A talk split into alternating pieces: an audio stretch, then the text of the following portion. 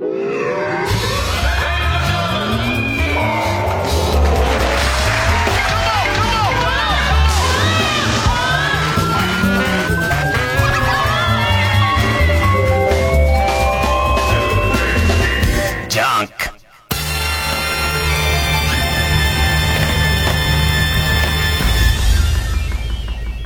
週気づいたこと。いっぱい気づいてんだけど、何から喋るかで、番組の感じすげえ変わっちゃうから、割とどうでもいいことから喋ろうかな。なんか最近またちょっとウォーキングね。この気温の中やるバカいねえだろって言われるかもしんないけど、雨で相当歩かなかったのと、ちょっと朝の番組で、あの、俺がウォーキングで、その一週間歩いた歩数で賞金みたいのもちょっとやってるんで、まあ、そこそこ、ね、あのー、えー、いろいろ気をつけながら、心拍数とかずっと見ながら、ね、この心拍数の動きとかおかしくなってきたらもう、あのー、終わりだから、ウォーキングやってんだけど、やっぱりね、2、3キロで休憩入れなきゃやばいなみたいな状態にはなるんですよ。で、で、TBS から歩き始めて、その時にバロメーターの1個でウォーキングのお供に、炎症百選っていう、あのー、もともとレコードで出て、えっと CD の、その落語の CD をその聞きながらずっと歩いてんだけど、で、この炎症百選っていうのはなんつったいのかな？クロート好みっていうか、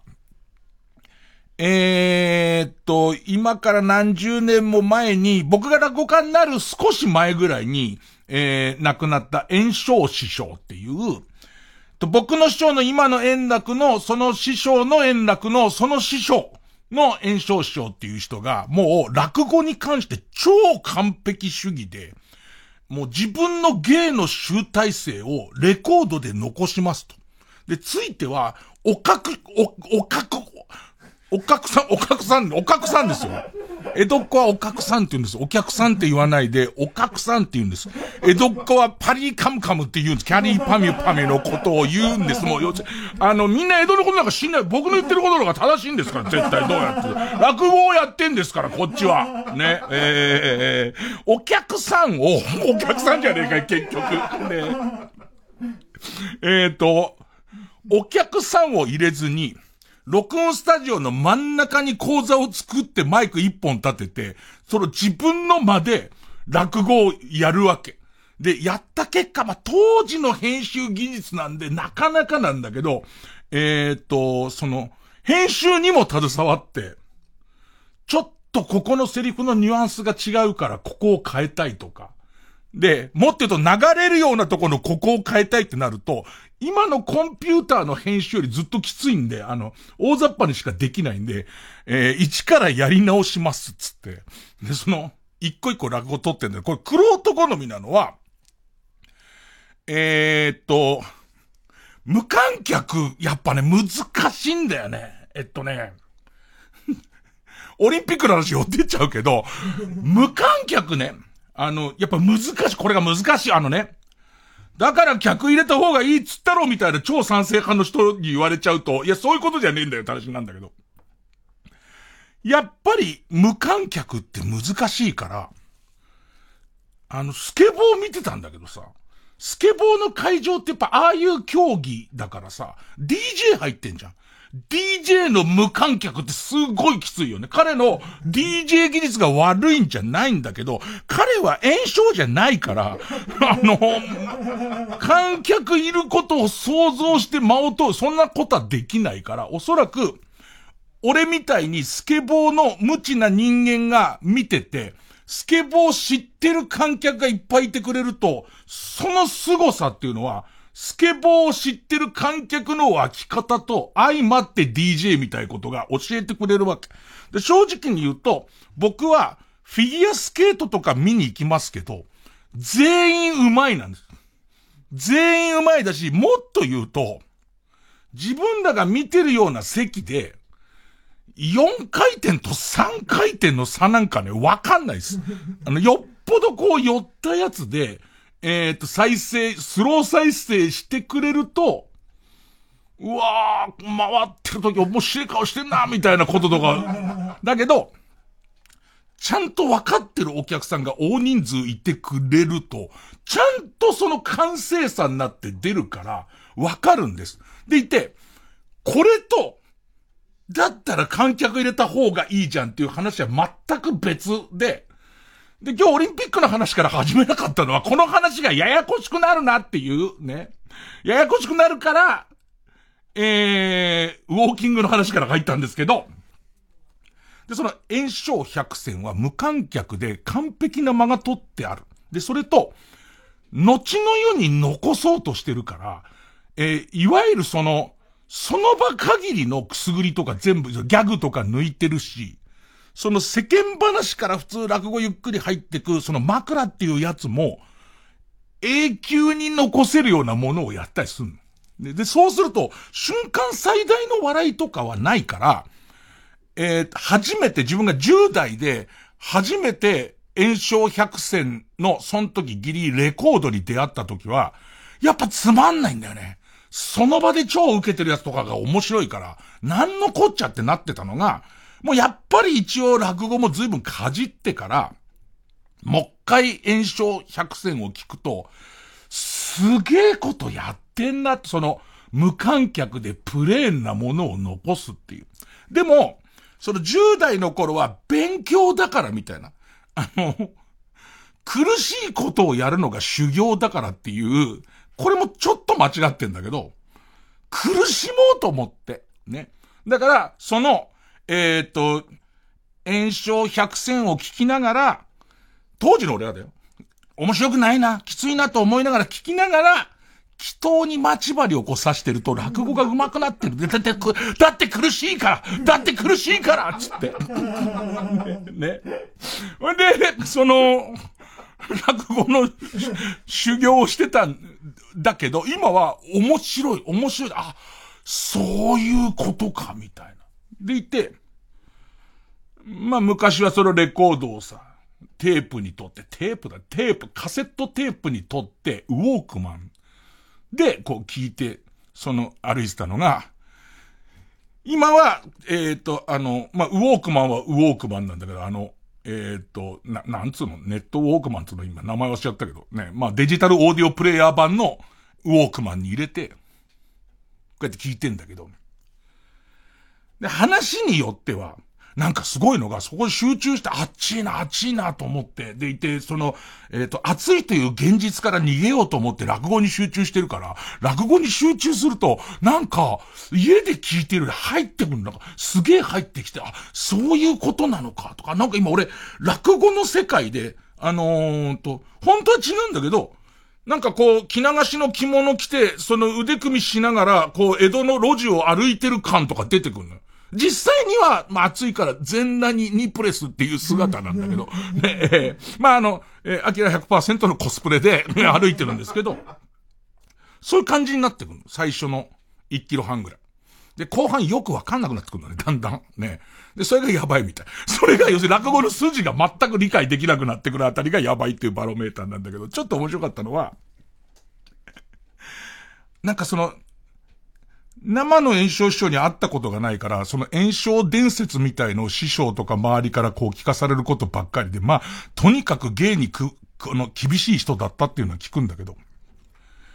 その、10代の時に背伸びして苦しい、苦しい快感で聞いてた、えっ、ー、と、炎症百席にも入ってたはずなんだけど、落語終わった後に芸談つって、こう、炎症師匠がこの落語はそもそもどうやるべきかみたいなことが、こう、入ってる。で、飛ばしてたし、全然聞いてなかったんだけど、それずっとさ、もうぼんやりしながらかけっぱなしになってるからさ、それも聞くわけなんか、そのままの流れで。聞いてると、なんか、すっごい大事なことを言ってて、な、何とかわかりやすいかな。えー、っとね、紙入れって話があるんだけど、紙入れっていう話は、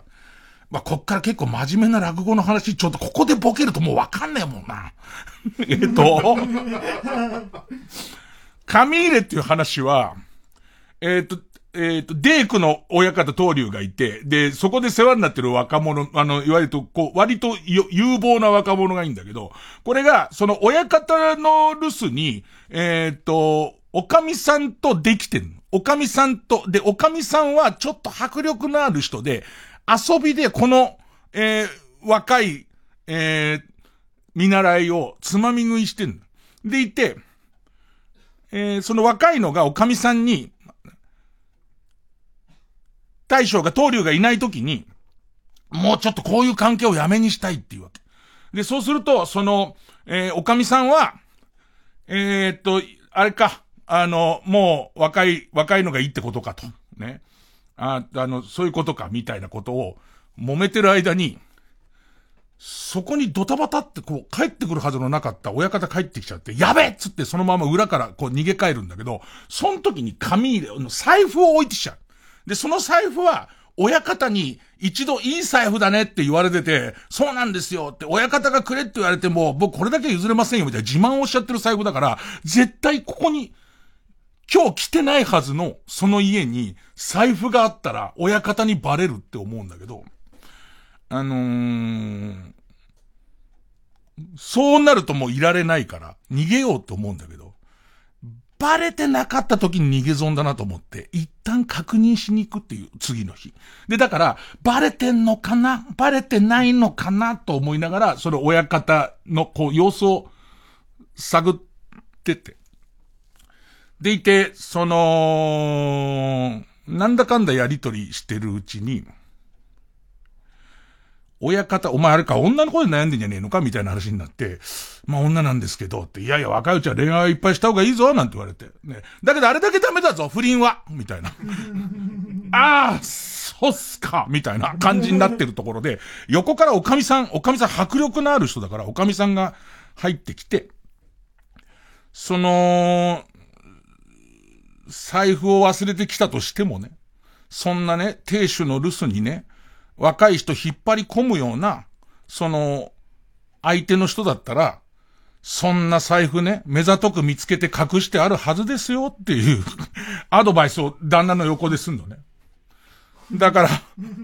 えー、あの、旦那の、あの、耳には入ってないと思いますよって他人事で話すわけ。で、そうすると旦那が、ね、そうだそうだって言うの。ね、そうともよって言って、その後、吉んば財布を旦那が見っけてたとしても、えっ、と、てめえの留守に浮気されるようなやつだから、気がつかねえよつって終わる。みたいな。もう無視で話としては。面白いんだけど。俺すげえ我慢したよ、すげえ今。ね。さっきまでですよ、祈祷に待ち針さして新橋海外を歩いてたんですけども、ね、ちょっとそこ今我慢しましてね。で、そのやり方のアドバイスがすごいなと思ったのは、そうだそうだっていうところ。ね。そうだそうだっていうところで受けるけど、そこは笑いを取るな、つって。で、そのそうだそうだ、そうだそうだって言って一回待つと、お客さん絶対は、お前のこと言ってんだよって言って、絶対爆笑になるけど、そこで受けた後の、その、よしんば、その置きっぱに気がついたとしても、そんな間抜けなやつなんだから、そこまでは気がつかねえよっていうオチが弱くなるから、割と急ぎ目でその間息継ぎせずに全部行きなさいみたいな、すげえこと言ってんなって、その、えっ、と、受けりゃいいってもんじゃないですと。で、その芝居で言えば、みんながもう、えっ、と、安心して笑って拍手して、どんちょ降りた後でボソボソっていいこと言われても、意味がないから。それピークはそのオチだから、その手前で受けるって言っても、受けるようにやるなっていう話をしてるのね。すげえなと思ったんだけど、ここでスイッチが入っちゃったみたいで、っていうアドバイスを最近の若いやつにするけど、全然聞かねえと。ねで、その、えー、っと、受けるんだからいいだろうぐらいのことを思ってるっつって。俺がすっげえ怒られてるみたいになって。俺もそうだもん。俺も絶対さ、受けんなら、受けた方がいいじゃん。だけども、なんかすごいなと思うのは、こでも本筋ってもんがあるんだと。で、この話は自分の師匠の先代の炎症から教わった時に、先代の炎症が、その師匠から教わった時にこうしろって言われたことだって言ってるんだから、これが本筋なんだって言って。なのに最近の若いやつはつってんだけど、すげえダイナミックだなと思うのは、この、小言を吹き込んでる時が、もう50年前で、でいて、その、師匠の師匠って話になってくると、調べると、先々代の炎症って、江戸生まれなのね。だからなんかその、江戸のことを、令和だよ。令和の35度とかの時に、すっぱだかで、ポコチンに待ち針刺した状況で聞かされてるっていう謎の感じなんだけど、えー、え、でもなんかね、すごいね。で、もう、もともとわかんないような話もあんのよ。その、炎症は残しておきたいからやってるっていううちの一本だけど、わかりにくい話とかあって、わかりにくい話を聞きながら、3キロウォーキングしてるともう、あの、比喩じゃなくてゲロ出んね。やめどこだね。えー、いきますか。はい。月曜ジャンク。伊集院光る深夜のバカ力。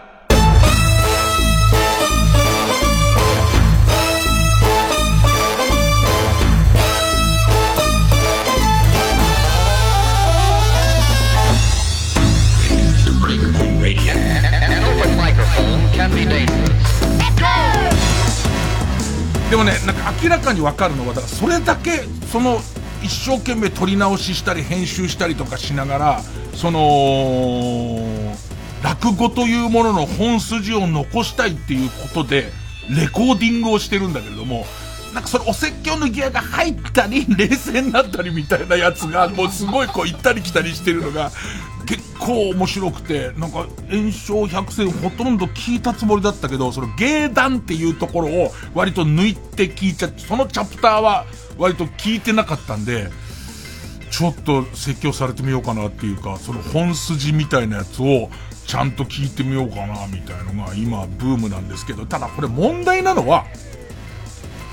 じゃあ俺も聞いてみようかなっていうと、正直クロート向けなんですよ。やっぱり相当落語通になったりとか、今、その、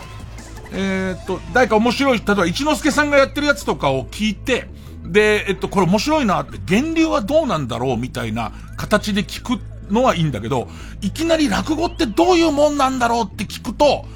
あの、最終的にあんま面白くちゃいけねえって話になってくるから ねえ、ね、面白いとは何事だっていうレベルの話も出て、もちろん面白いに越したことはないんだけど、その、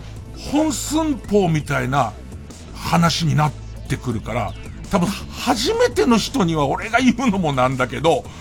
あと向かないと思う。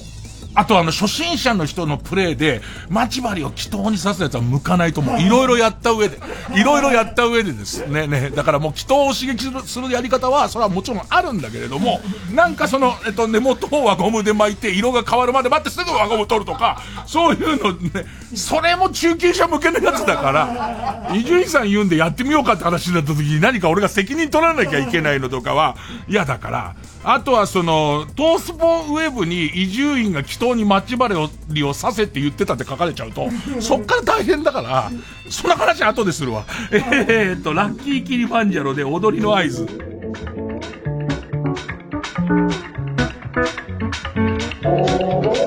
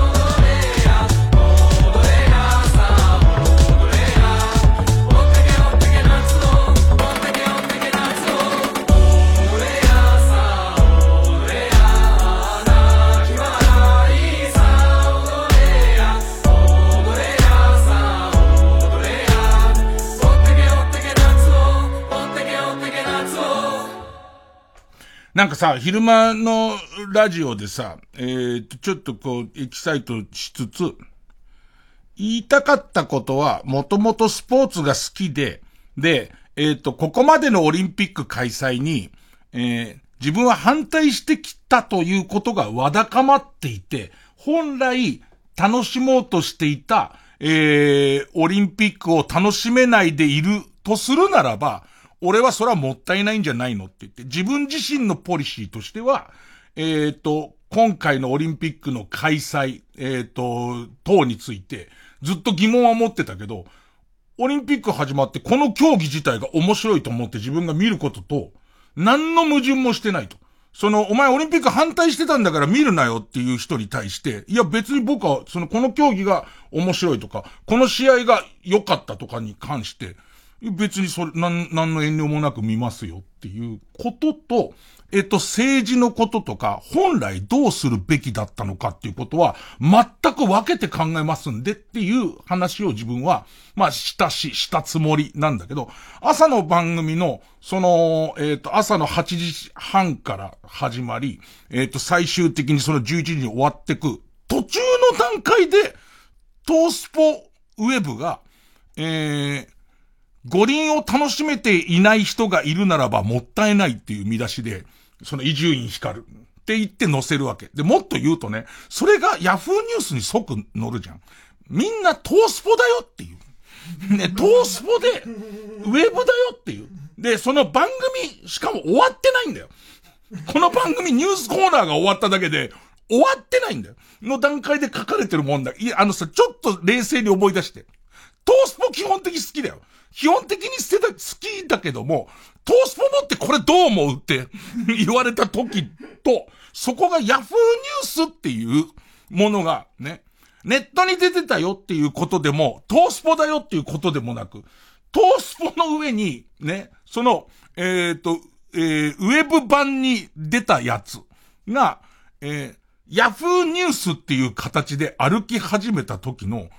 俺の思う迷惑さみたいなことっていうのかな。で、もちろんね、あとこの元々はらんでる問題として、これに対していろんな意見があるのは当然なんだけども、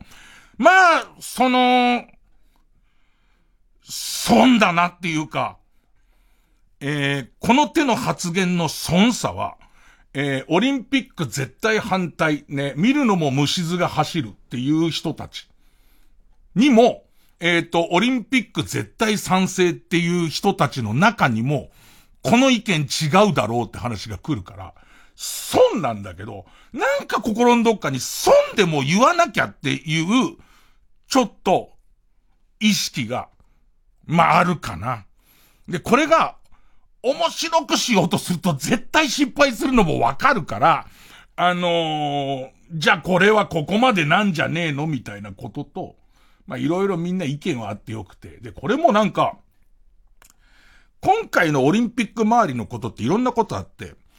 純粋に、まあ、俺が思う純粋にど真ん中の問題提起の部分と、それと、もう、オリンピック全部嫌だっていう人と、オリンピック全部賛成っていう人と、ものによっては、えっと、本当にこれが問題だっていう人と、調子に乗ってる有名人を凹ませたいっていう人と、そのこう、変なブレンドの試合で、全部にこういろんなバイアスがかかった上でしか論じられてないっていうのが、俺の中で、この、う、うかつに、うかつに変なことを喋ると、誤解と反対意見にまみれるみたいな、なんかこの感じの気持ち悪さでね。じゃあさ、伊集院のやつどんなこと言ってんだか腹立つなあいつっていう。今日のラジオじゃちょっと聞いてやろうじゃねえかってなって、今もう打ち込みたくてしょうがない人の聞き方。と、ってのは何なのっていうのと、それはオリンピックのその開会式をどんなひでえことになってるか見てやるって思って見る見方と変わらないと思うんだよね。その、本当にフラットに全部切り離して、あの開会式がどうなんですかっていう話と、もちろんそういう人もいていいんだけどね。そもそも開会式全部見たことありますっていう。俺ないんだよ。そもそも、その開会式のダイジェストのすごいやつは何度も見てて、なり、例えば、古くはロサンゼルスオリンピックで、あのロケットのやつ、バーって飛んでくるところとか、いろいろ見てますよ。それ見てますけど、開会式を最初から最後まで一回も見たことない人間が、そのうがった目でこのギリギリでドタバタした開会式どうなるのっていう。ね。で、そのマイナスの感情でさらに前衛のコンテンポラリーダンスとか出てきたときに、本当にそのこと評価で、俺コンテンポラリーダンスを一回も評価できたことないから、結局これにバイアスのかかってない意見を言うことが多分俺はできないっていう風に判断したんだけど、なんか、そういうものの複合体になっていくと、小山田敬吾のどこがどう悪いかとか、えっ、ー、と、その元ラーメンズの小林くんのどこがどう悪いかとかっていうのは、意外にみんな異質のものなんだけれども、その、オリンピック自体反対、オリンピック自体絶対賛成みたいなことに、何かぐちゃぐちゃっと丸め込まれながら、えっ、ー、と、短い時間で行って、それを切り取られて、炎上して、このわけのわからなさみたいなところに広がったものに関して、なんかちょっとね、弱りきっちゃうんだよね。で、それで結局のとこ苦し紛れ、これ笑いがないってなってきて、刺してもいない祈祷に待ち針を刺したことになり、ウィキペディアに、移住院の楽しみ方は待ち針を祈祷に刺すことだとノリですよ。で、事務所もそれ系のタレントで売ってったらいいんじゃねえかっていう話になり、でいて、その待ち針特番の時に、おそらく俺は、もう、ね、出した言葉がも、もう、だって一人歩きしちゃってるから、ネットニュースとかでももう、すごい もう針千本させることにもうなっちゃってるから、ね。で、もう、させるって書かれちゃってるから、じゃあ、一万本にチャレンジって企画が盛り上がっちゃって、で、事務所はギャラが欲しいからそれを受けちゃうでしょ？でいて、俺は俺で、その待ち針職人さんの前で刺してる時に、今度はネットで、待ち針職人さんはお前の祈祷に刺すためになんか作ってないんだぞ、みたいな。もう全部俺が悪いんですよ、じゃあ。ね、そういうことに、あのー、そもそも移住は待ち針何するもんだか知らねえんだろうって話になってきますから、えー、また伝えたいことがボケにボケていっておりますので、一度 CM を、えー、挟みます。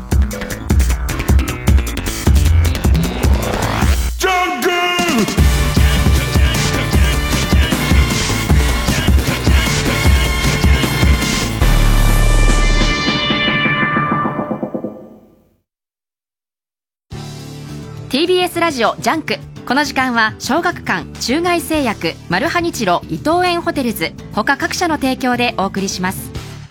なあ、ワラグルって知ってる？あれか、揚げてない輪っかのやつ。そらベーグルやな。ほな、あれか ?CM 入る前の。ジングル。知らんわ。なんや、ワラグルって。崖っぷち漫才コンビが挑む大舞台。小説ワラグル。小学館より発売中笑いに狂うて書いて、ワラグルや。監督、僕、中外製薬を退団します。才能の限界を感じています。それは俺も感じていた。え、監督？でもな、お前の力が必要だ。監督？お前のマッサージには、添付の才がある。監督？これからも肩甲骨を中心に頼む。監督、佐藤健です。今日はどんな日だった？お、いいことあった？よかったじゃん。え？何にもなかった？よかったじゃん。すべての一日をちょっと幸せに。ハロー、幸せ。ハーゲンダッツ。905FM、954AM、TBS、ラジオ。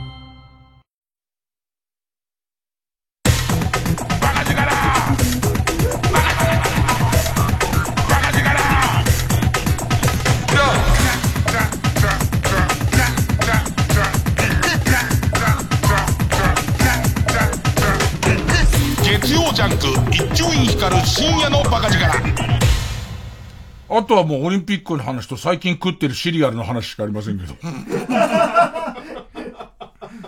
あのー、シリアルでシリアルの方なんかシリアルの方無難だと思って逃げたのっていう。あの、シリアルの話はもうすぐ済んじゃうんだけど、なんか、そのシリアルの、なんか、うん、うんこが出そうなシリアルあるじゃんか。で、最近ちょっと俺の改弁様が、あの、調子が悪くて、で、えー、っと、そういうシリアルを、なんか食べ始めたの。食べ始めたんだけど、思った以上にあんまうんこが出なくて、ね、あんま出ねえな、これ、このシリアルあんまだなと思って。で、したら、なんかそのシリアルに、プラス、こう、ファイバー的な、さらに、こう、はい、ファイバー、同じ種類のシリアルだけど、このバージョンはファイバーすげえ入ってますってのが出て、こっちなんじゃねえかなと思って、で、見るとさ、なんか違うやつが入ってちょっとだけ、ちょっとだけその今までは入ってなかったやつが入ってるわけ。ドライフルーツ以外のやつが入ってるわけ。恋の餌みたいなやつが。で、一定それ食べて、で、で、同じぐらいのマグネーんだけど、同じぐらいのマグネーそのシリアルを食っていったら、スカイペン様が目覚めたみたいで、すっげえうんこ出んの。で、これだと思って、その、えっと、神さんが最初買ってきてくれたから、前のこっちじゃないからね、つって、こっちのその、あの、えっと、ファイバー入ってるやつの、これ買ってきてくれ、つって、その、食ってんだ、サプサプサプサプ食ってんだよ、でいて、えっと、おー、前のやつ食わなくなっちゃったやつが食卓にあってさ、それ新しい方があるわけで、そうするとさ、見、見比べるじゃん。見比べるとさ、あの、差はさ、味は両方ややまずいぐらいの。あんま変わんないし、食った感じも変わんないのよ。で、見た目で変わってんのは、その、は、なんか、えっ、ー、と、恋の餌みたいなやつが入ってるっていうだけなわけ。でいて、食ってて、うんこは確実に、うんこ、こっちすげえで、向こうなんも関係ねえの。ってことは、この恋の餌みたいなやつ、うんこなんじゃんっていう。なんかそれ、ね。そう思うようになっちゃって、これうんこ、うんこなんじゃんって思いながら、なんかその、食べてるから、なんかなっていう、ね、えー、なんかなっていう話なんです。で、前から思うのよ。ね、たまに、僕は子供の頃俺には改便様というのがついてて、とにかく便秘とかで悩んだこと一回もなかった。もう本当にう、うんこ、だってトイレに行っておしっこをしてくる。で、すっごい飲むじゃん。すっごい飲むのに、俺、チンチンが小さいじゃん。だから、チンチンが小さいってことは、尿道も細いわけじゃん。すっげえ河野くんがうなずいてるんだよ。確かに確かにっていう。要はその、普通の人の倍、体が倍、倍3倍熱くなるから、倍3倍水を飲むじゃん。にもかかわらず、チンコの大きさが、えっ、ー、と、まあ、普通サイズがついてると、おしっこしてる時間すっごい長いの。いや、その蛇口だから。ね、その蛇口からずっと、わ、笑ってほしいなどっちかっていうと。ね、そうそう、そうなんでしょ。ああ、なるほど。納得がいきます。じゃねえんだけど。だから、開けっぱにしてもすげえ、その、長い時間かかるわけ。で、うんこの方は俺アナル拡張してんじゃんか。だから、ね、うん、うんこはいっぱい食べて太いのを作って、で、その、要するに広げられてるんだと思うの。だから、その、うんこしかも海弁様がついてるから、すげえ量の、その天狗の仕業みたいなうんこ出んだけど、あのー、えー、すぐ出るわけ。行ったら。でいて、そのもう、吹くけど、吹かなくていいんじゃねえかなぐらいの。ね、ね、あの、だから、試しに吹いてるだけ。試しに吹くけど、もうなんかその出発から最後まで全部出た感じがするから、うんこ、ちょ、だそれこそ河野くんがうちの、その勉強部屋暮らしてた時なんか、え、今うんこですか？みたいな。その入ってすぐ出てくるから、今うんこですかっていう感じ。で、ジョボジョボの方は、ジョボジョボジョボジョボジョボジョボジョボ、多分これ、誰かの分出てんなっていう。今どれぐらいのリスナーが反応できるかわかんないけど、エスパー魔美の魔美ちゃんの分の尿が、俺出てんなってなって、ね。わかんない人はエスパー魔美を見てもらえばいいけど、多分ジンタンでビーンってやって、俺の中に、俺の膀胱に魔美ちゃんのおしっこが入ってるから、前半のは俺のだけど、後半のマミちゃんのが、マミちゃんのせい水が今出ているっていう状態なんじゃねえかなっていうぐらい、その海弁様に見舞われてたんだけれども、何か多分、えらいダイエットした時だったのか、普通さ、タバコ吸ってると便秘なりがちだってう、うんこのキレ悪くなるって言われるんだけど、ヘビースモーカーの頃全然大丈夫だったのに、なんか、それが終わったあたりから、あんまうんこが、の、がたまに便秘になることがあって、で、どうしても便秘の時に、そのファイバー系のなんかそのまずいけど、あの、ファイバーだけっていう食べてさ、で、サプサプ食ってるとさ、本当に気持ちいいうんこ、作品っていう感じ。その、出が悪い時が排泄だとすると、出のいい時は作品っていう感じの、だうんこ行くのにサムへ来た方がいいんじゃねえかな、みたいな、人間国宝としての、胸方思考が、版が掘る感じかな。でいて、その版が掘るのに工夫してんですかったら、もう手が動くだけ、動かしてるだけですっていうのの、肛門版みたいな感じで今までうんこをしてきてるんだけど、その、えー、サプリを入れて、する時のうんこは、その海面様来てる時と一緒で、サプリかな、シリアルの、えっ、ー、と、えー、うんこ出るシリアルを、食物繊維がすげえ入ってるのが体に合うやつが来た時、すげえのが出んだけど、それも気持ちいいわけ。ってことは、このシリアルは、セーグだよね。だ、だ別に栄養は足りてるわけだし、そういうもんじゃん。肛門が気持ちいいために入れてるもんじゃん、これって。で、そう思うとなんだか急にまずくなるよね。その、なん急にあの食べんのが嫌になるよ、なんかね。俺は、口からうんこの素を入れてんだみたいな。で、これも今のリスナーどれだけわかるか、まあ、グ、グーグルのおかげで何でもググればいいからだけど、愉快な床屋さんが小麦粘土を入れる行為と、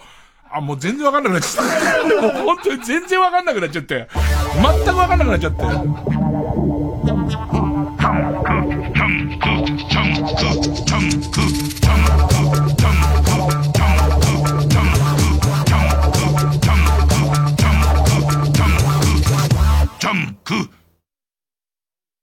ロングセラーの山で一人修行をするマルハニッチーロ。決戦に向け新たな技を習得できるか。次回「パイレーツマルハニッチーロ」ゼライスボトル一振り。およそ 1g の感覚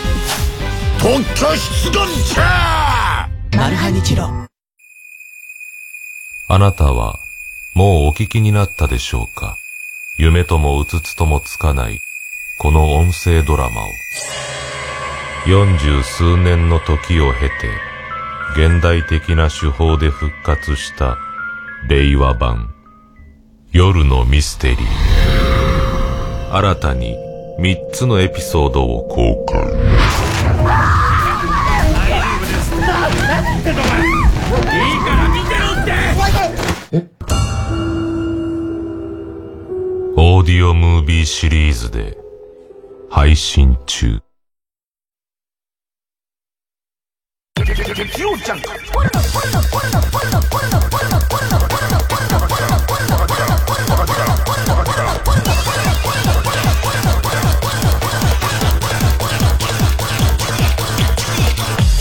る深夜のバカ力。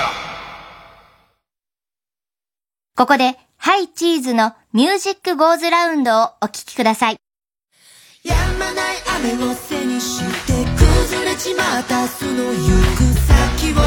行く先を俺の見なさいいつでも何かのせいにして続けることすらためらってるのが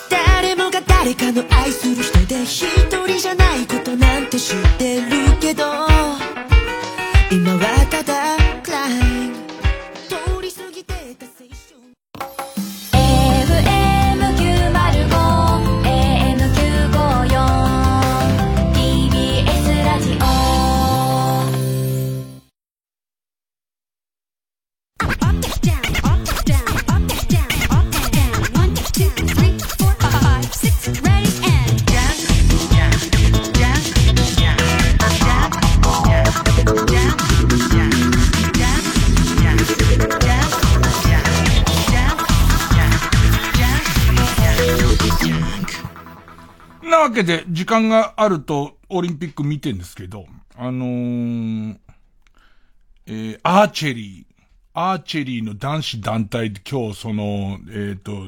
えー、3位決定戦ギリギリで勝って銅メダル。で、まあ銅メダル初めてなんだけど、銅メダル取ったんだけど、まあ全部見てたわけじゃないんだけど、すげえなと思ったのは、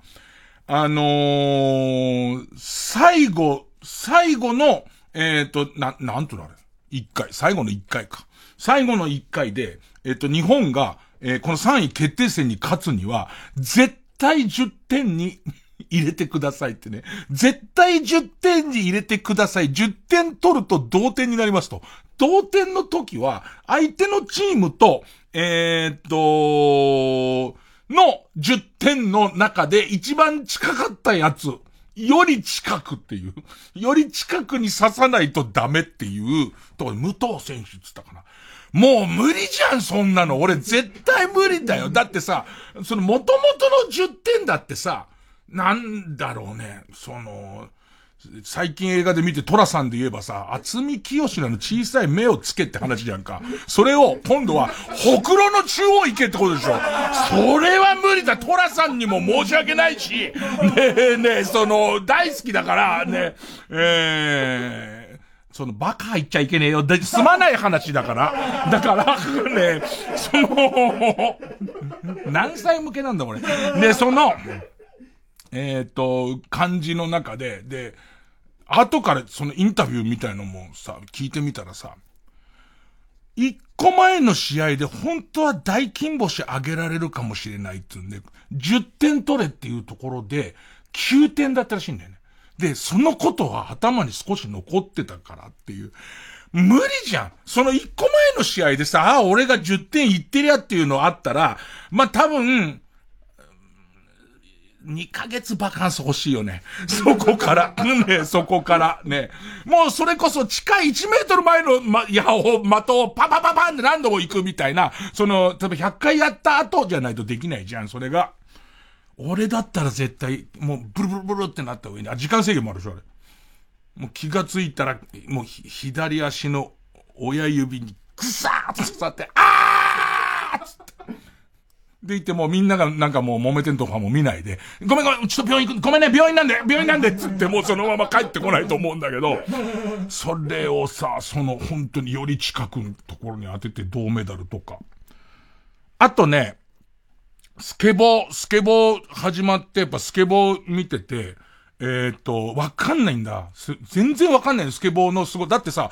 俺らさ、公園でさ、その夜とか通ったらさ、スケボーやってる人たちとかいいるじゃん。いいのかどうか知らないけど、あんま近くで見ないようにするよね。なんとなく、それはもう申し訳ない。スケボーの人たちに対する少し偏見があるのかもしれないけど、みんなでやって、ちょっと遠目に転んだりとかしてんの見るけどさ、多分手すりのとこなんかほぼやっちゃいけないとこだと思うけど、やってたりとかするの見るとさ、もうさ、手すりの上を滑ってるだけでさ、もうすごいが100%いっちゃってるからさ、それ以上のすごいなんかもうわかんないじゃんでいて、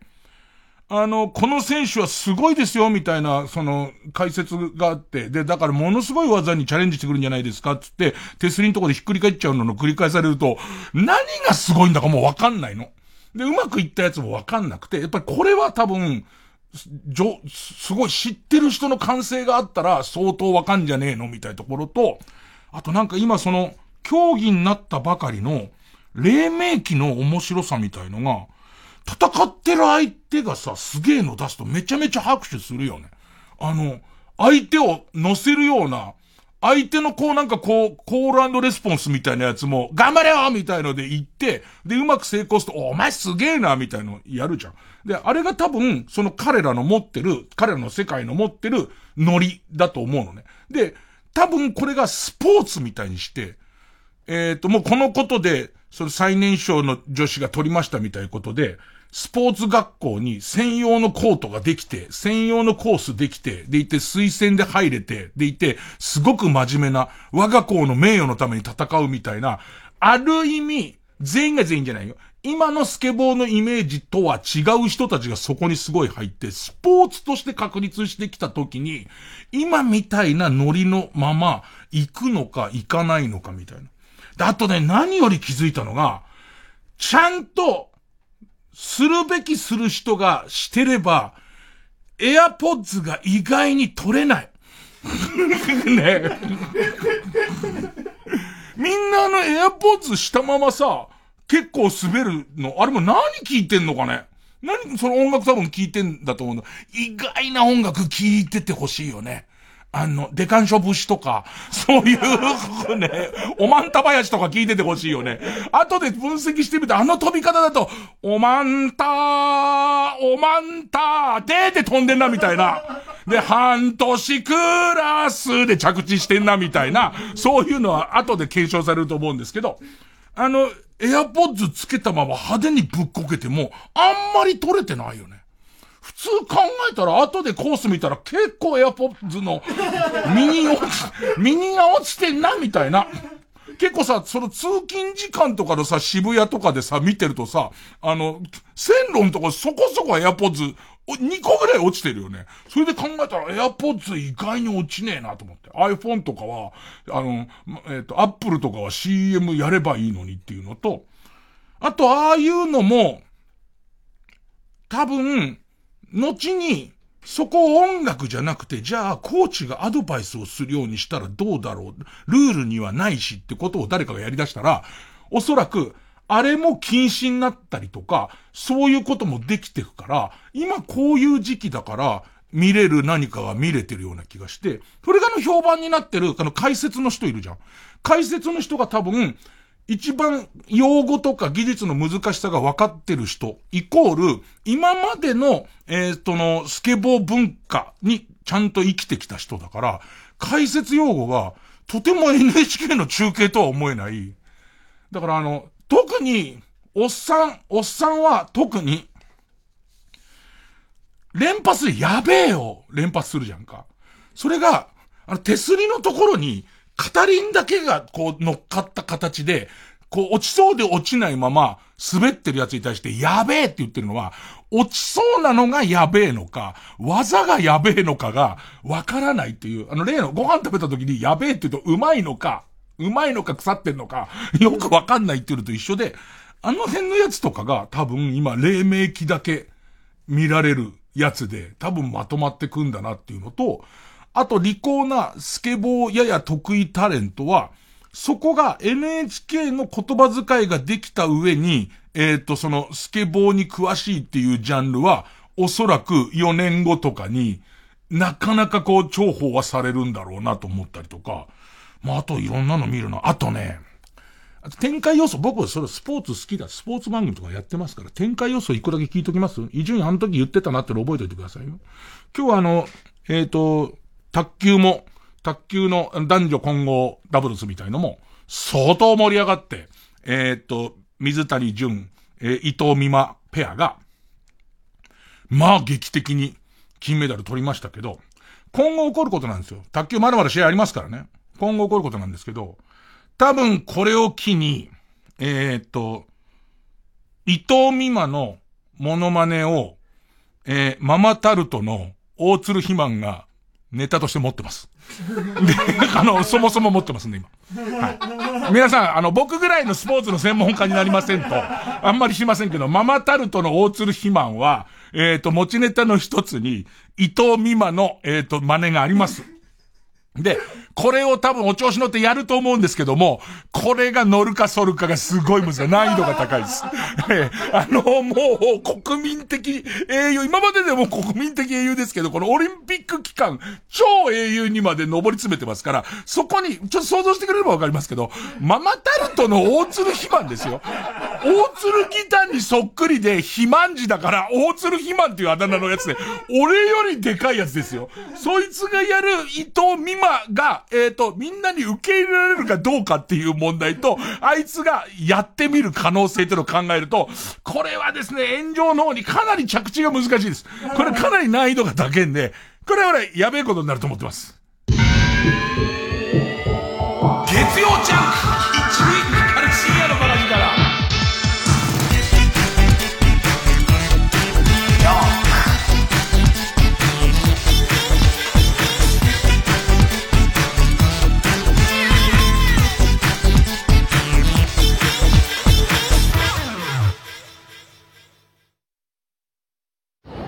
松田くん、もしよかったら、私と温泉行かない？え、いきなり？よ、よ、喜んで。よっしゃーこれで5人目 !5 人目？仲間が増えればどんどんお得。伊藤園ホテルズの学割プラン。いい湯加減、旅加減、伊藤園ホテルズ。かまいたち濱家です。山内です。鎌作作家の森下です月曜夜9時30分より放送中かまいたちのヘイタクシーの番組グッズがいろいろと販売中です。詳しくはかまたくグッズで検索ください。いらっしゃいませ。いらっしゃいませ。いらっしゃいませ。いらっしゃいませ。藤巻亮太による野外音楽フェスが今年も開催決定。TBS ラジオ公演「マウント藤巻2021」は新型コロナウイルス感染症対策を講じて10月2日土曜日山梨県山中湖交流プラザキララで開催チケット好評販売中。詳しくは TBS ラジオホームページイベント情報またはサンライズプロモーション東京0570-003337まで。TBS ラジオ JUNK。この時間は小学館中外製薬マルハニチロ伊藤園ホテルズ他各社の提供でお送りしました。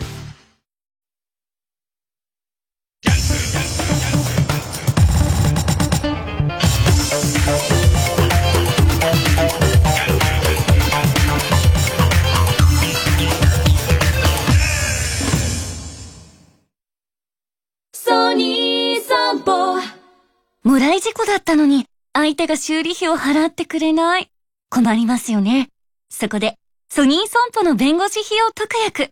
村井事故などの場合の弁護士費用等を保証します。安心をもっと安く、ソニー損保の自動車保険。大ジャンプだ原田日本金メダル !98 年長野オリンピック。日本中が歓喜したあの逆転劇の裏には知られざる英雄たちがいた。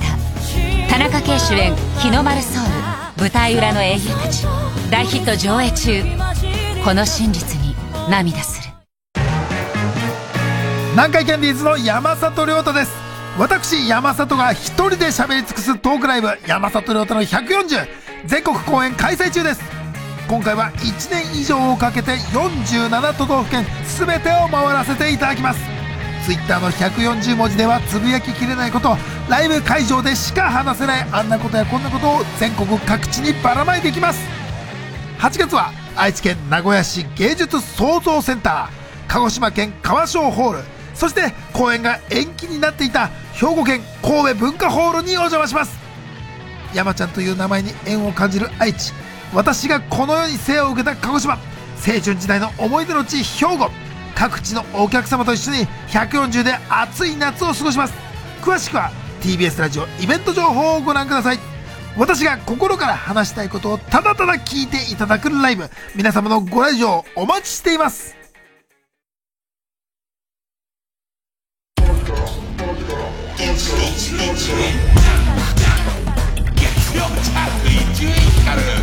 深夜のバカ力小耳にねじ込め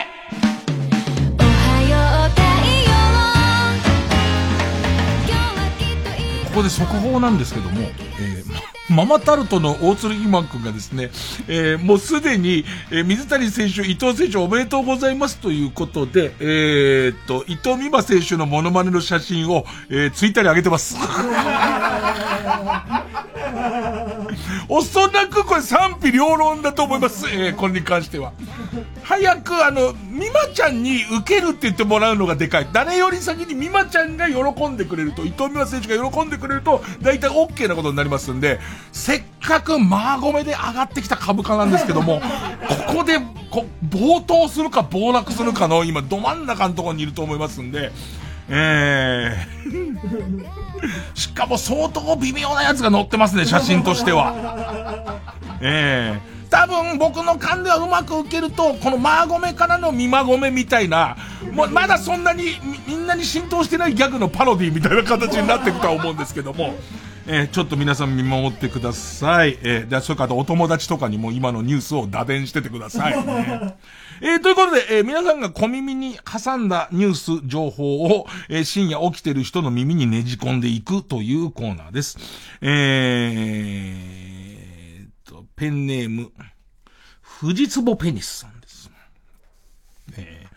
NHK ダーウィンが来たの中のショートアニメに出てくるキャラクターのモチーフになっている動物が何なのか気になったので調べていたところ、四つコブツノゼミという変わった生き物に行き着きました。えっとね、ツノミンって言ったかな？なんか女の子のキャラクターで、まあ、いるんですよ、変な。変、まあ、変なとか、これもともとなんなん？っていう感じのやつがいるんですよ。えー、で、まあ、このモデルになったのは、四つコブツノゼミという生き物で、体長4ミリぐらいの小さな昆虫。で、頭に、タケコプターを乗せて、そのプロペラの先にボールをつけたような、とてもユニークな見た目。確かに、ツノミンもそんななんですよ。なんかさ、風力計がついてんのかな？みたいな。まさにそのタケコプターの先端に球が4個ついてる感じのやつが頭の先端についてるんですけど。で、これが何のためについているのか専門家の間でもまだ謎のままなんだそうです。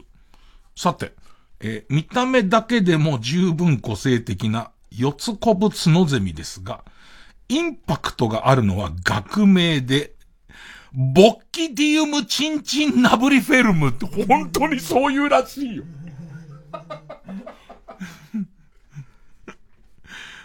ボ、ボッキディウムチンチンナブリフェルム。ほう。で、えっ、と、このツノミン、話物で、ツノミンなんですが、ツノミンの設定は、自称アイドルの美人ホステスっていう設定なんだって。制作スタッフは確信犯だと思います。ああ、でもちょっと思うね。ちょっと思うね。意外に攻めてるからね、NHK のあの手の番組のスタッフね。すげえな、ボッキディウムチンチンナブリフェルムすごいよね。そう、つ、ねしかも、つのみ見たことある人はわかる？よ。つのみ変に色っぽいんですよ。もうい、もうみんな陰夢、良い子のみんなは陰夢を見ちゃうよ。良い子のみんなは、ね。えー、ダーウィンが来ちゃうよ、みんなの。みんなの股間にダーウィンが来ちゃう可能性ありますよ。えー、えー、それから、ペンネーム、豆腐小僧さん。英国イングランドの中東部に位置するピーターバラ。ピーターバラってまあまあよく知らないまあ町。そのピーターバラで、えー、行われたハトレース。で、えー、話された1万羽の鳩がほとんど戻ってこなかった。というニュースがありました。で、えっとね、えっとね、これすげえなと思うのは、まずこの、えー、2時、えっと、まあ、このスポークスマンの中には、もともとこういう URL のところから僕が記事見っけましたって書いてくれる人もいるんですけども、まあ、この人は本当に小耳に挟んだだけだから、これだけ英国イングランドの中東部に位置するピーターバラで行われた鳩のレースで、放された1万羽の鳩がほ、鳩がほとんど戻ってこなかったっていうのが書いてあったんで、自分でそれを裏を取ろうと思って調べたら、まず、ピーターバラって打った時点で、ほぼピーターバラ感にヒットするね。その、ね、ピーターバラ感ばかりがヒットする。ね。でいて、まあ、いろいろ鳩とかやっていくとやっぱニュース出てきて、これすごいのがね、これだけじゃないんだって。この、えー6月のある晴れた土曜日に、このピーターバラで行われた鳩のレースで、えー離された1万羽の鳩が、ほぼ戻ってこない。っていうことが起きて。で、えっ、と、いろいろ話題になってたら、このピーターバラだけではなくて、また6月の19日に開催された、もっと大規模な、えっ、と、鳩レース、イギリスの鳩レースで、25万羽の鳩が放されたが、えー、10日経った時点で戻ったのはわずか。で、何が起こってんのかわかんないんだって。なんかどうやら、磁場の乱、乱れが原因なんじゃないかって思われてるらしいんだ。どっか行っちゃってる。どっか。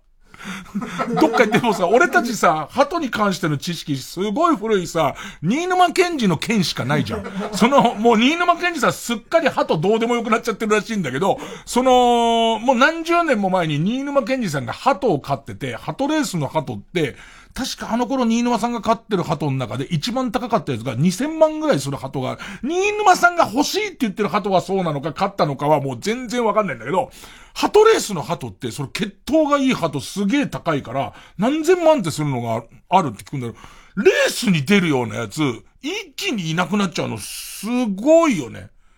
あれ、ロートの周りにいいんじゃねえの？ロートの。ねロートの周りにみんな来ちゃって、もう磁場がなんか間違っちゃって。で、そうやって考えたことで、鳩と磁場なんて考えたことないからさ、磁場が変な、なってるところに、鳩集まっちゃってるとすれば、ロートってどんな磁場だったんだろうな、必ず、あの、ロート製薬の周りずっと鳩回ってるやつ。すごいね、鳩25万羽の、どっか一箇所にいたらすげえ怖いね。どっか一箇所に、あ、二重丸の目ですげえ、こう、なんか、首を前後させながら、ね。ずーっと首を前後させながら、俺についてきたらどうする？そいつが。ずーっとついてきたら、なあ。えー、ペンネーム、伊集院さん、ラジオネームつけてください。どうしようかな。えーと、えーと、祈祷に待ち針刺したろう。刺したろう。ね、祈祷に待ち針刺したろう。ね、お母さんにちゃんとね、伊集院さんにこういうペンネームもらったんだけどつけていいって、ちゃんと聞いて、ね、ちゃんと聞いてね、えー、祈祷に待ち針刺したろうさんです。えー、あ、結構社会的なニュース。先日行方不明になった。結構社会的なニュースだってことは今までのやつは何なんだよっていう。ね。えー、先日行方不明になったウガンダの選手が結構なんか騒ぎになってたよね。名古屋駅の防犯カメラに映っていた。これを受け、名古屋市の河村市長が会見でコメントをした。えー選手が日本で働きたいと書き置きしていたことに触れて、日本で働くための法的手続きを手伝うこともできるよという意味で、電話をくれれば骨を折るよと発言したそうです。なるほど、なるほど。選手の立場に立って、例えばこの河村市長の発言を直訳したら、もう怖くて出れないっていう。もしもし市長ですかって言ったら、ちょっと怖いって言われて、骨折られちゃうんだって思うから。おそらくこれを、字幕検出で字幕出して、Google 翻訳かけたら、多分、その、ウガンダの人の言葉で、ウガンダ多分英語だと思いますけど、えっ、と、うわ、すげえ怒ってるっていう、死のトップの人が、てめえ骨折っかんなっていう、すげえ骨折させっかんなっつってるって思っちゃうよね。えー、さあ、そして、この伊集院さんつけてください。は別の人だな、きっとな。伊集院さんラジオネームつけてくださいと伊集院さんつけてくださいだから、まあ、1日に2個は難しいなえー、じゃあ、えっと、え、正岡正一。ね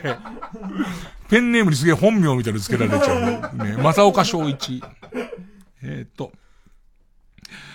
アマゾンの創業者のゼフ・ペゾスさんが設立したブルーオリジンという民間宇宙企業が初の有人宇宙飛行に成功しました。そのロケットが思った以上にチンポだったため一報させていただきました。見てみんな絶対見て。思った以上にチンポだね。ここまで言われて、そ、そんなにチンポじゃないだろうって思ったら、思った以上にチンポだった。ね、明らかに、チンポみたいのを作ろうって思った感じの、機能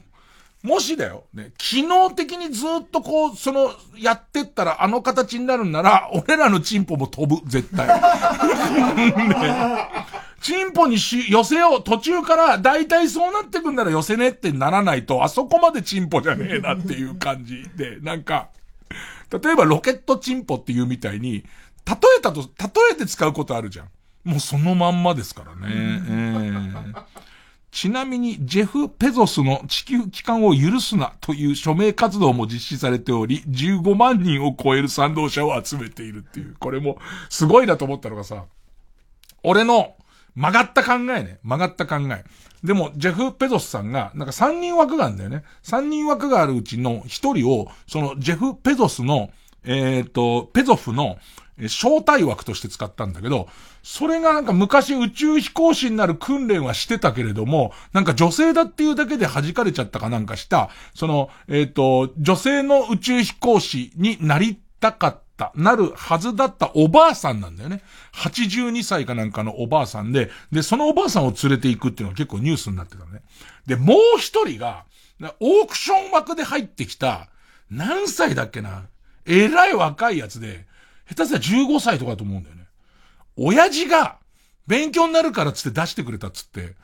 18億かなんか 出してくれてるやつなんだ。ね。で、そうするとさ、俺からしてみたらさ、ごめんね、俺の汚い心、汚い心だし、それちょっと、ちょっと思ってからウッソンって言う、ちょっと思ってからウッソンって言うけど、ジェフ・ペゾスと、その、えっ、ー、と、親が、勉強になるから、お前宇宙好きだろ？じゃあ、お父さんお金出してあげるよ、つって、十何億出せた、その少年と、もう一人その類の人がいた。じゃあ前澤さんがいた時に、ちょっとだけ失敗しろって思っちゃうじゃん。ねちょっとだけ。ね、爆発しなくていいけど、飛ぶなって思っちゃうじゃん。ねで、飛びそうでプスプスプスプスつって、おちんちん中折れしてくれと思うじゃん。その時点で、ね。ね、3、2、1まで来たところで、プスプスプスプスプスってなっちゃって、ピクピクピクピクってなっちゃってほしい。どこどこどこどこどこつって、ね、もう、ビューとかじゃないの。ドクドクドクって出て、でいて、もう震えちゃってほしいと思っちゃうじゃん。でいて、えっ、ー、と、なしようになってほしいと思うけど、そのおばあさんは、飛べてほしくない？そのおばあさんは飛べてほしいっていう感じにするために、乗せたのかなっていう、おばあさんに枠をあげるとみんなが、まあちょっとなんか、あの、もうこっちのやっかみはわかるけど、ひがみ半分で、飛びませんようにって思ってたけど、あのおばあちゃんの夢は叶えてやりてえなっていうののための、ためのおばあちゃんかな。えー、曲曲、えー、中村恵美、畑。色気のない長靴を履いて、この土なら育つかしら。いつの日か素敵になれるように根を張ってみたんだけれど、ダメな部分を全部切り取り、そこかしこ変えることばかり土からの栄養を飲み干してしまった。カラカラになってやっと見えた。寝ても覚めても必死すぎた。明日より今日が一番人生で若い日だしね。好きなものを話すより、敵の悪さ話してばかりで頂上を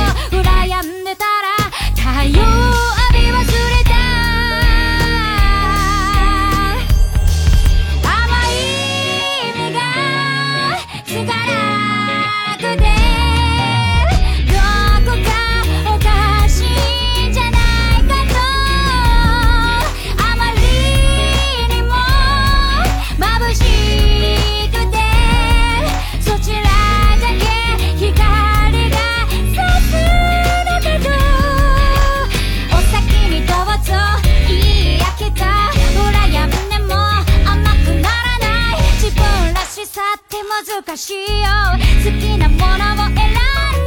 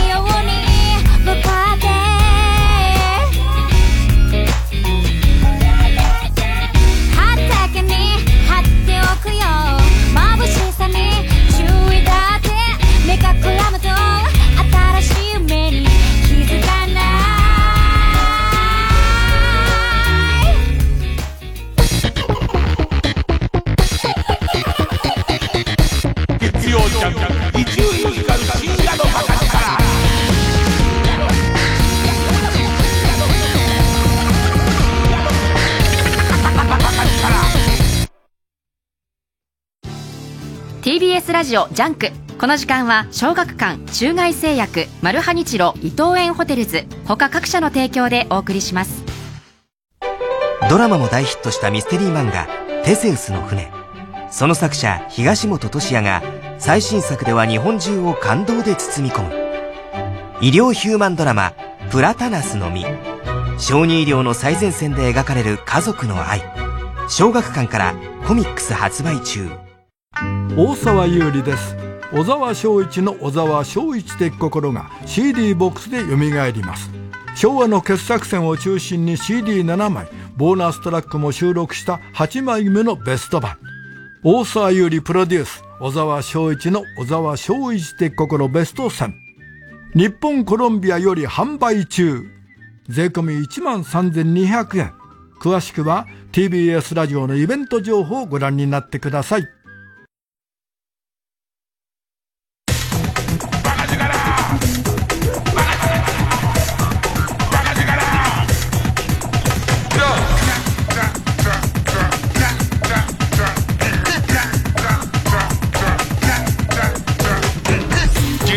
ャンク一集院光る深夜のバカ力。新勝ち抜きカルタ合戦会。あいつの頭はさあ、えー番組オリジナルのカルタを作ろうという新勝ち抜きカルタ合戦会です、えーこのコーナー毎回2つのテーマのカルタが戦って生放送で番組を聞いている皆さんからのメール投票で勝敗を決めます。で対戦するのは前の週に勝ち抜いたカルタと、えー現在たくさんのテーマを同時に募集している予選ブロックの中で一番盛り上がっているチャレンジャーのカルタです、えー勝つごとにあ行家行作業と進んで負ければ予選ブロックに戻ります。で、和行を勝ち抜けばカルタ完成でゴールインです。えー同じ文字で3連敗するとテーマはそこで消滅になります。で、えー今週の対戦カード、まずは現在勝ち抜き中、えー利用者がパスワードを忘れた時のために設定する自分だけがわかる質問と答えがテーマの秘密の愚問カルタ。えー今週は作業。ねあのー私はロボットじゃありませんがさ、よく、よくわかんない時すげえない。あのさ、標識みたいな、標識を全部選べって言われるんだけど、この遠目に見える四角いやつは標識なのなのじゃないのみたいこととか、なんかその、車って書いたんだけど、車が日本でこう、か、自動車なのか、実はタイヤのことも車っていうかね、その車が、この台座には車がついてるからとも言うから、なんかここの横のとこに止まってるリアカーっぽいやつも、車なのみたいのとかすげえあるよね。でも一説には、あの、私はロボットじゃありませんをクリックするときの起動みたいなことを、実は見てるみたいな話も、したらなんかちょっと緊張しちゃってなんか、あ、この時点、今迷ってるとこを見られてんのみたいことが、どうしようロボットっぽかったら、みたいな。えー、対する予選ブロックから登場のカルタは、ミスター・ビーンが巻き起こしそうな騒動や失敗がテーマの、超面白いミスター・ビーンカルタって、もう、最初ってちょっと趣旨が変わってきたのは、見たこともねえミスター・ビーンの瓶っぽい話を書いてもらって、見たこともねえ俺らが、お瓶っぽいねって言う。それで思ったのは、えー、開会式の劇団一人くんのパートあるじゃん。ミスター・ビーンの、なんと影響すげえ受けてるよね。あれ、ミスター・ビーンだよね、あれ、おそらくね。えー、まあ、見たことはあんまないんだけど。えー、じゃあ行きます。えー、こちらから。秘密の愚問カルタ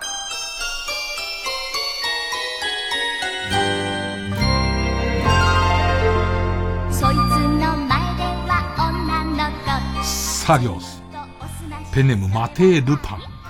さ三平の得意ネタといえば答え長友の専属シェフ見習いになる早かったね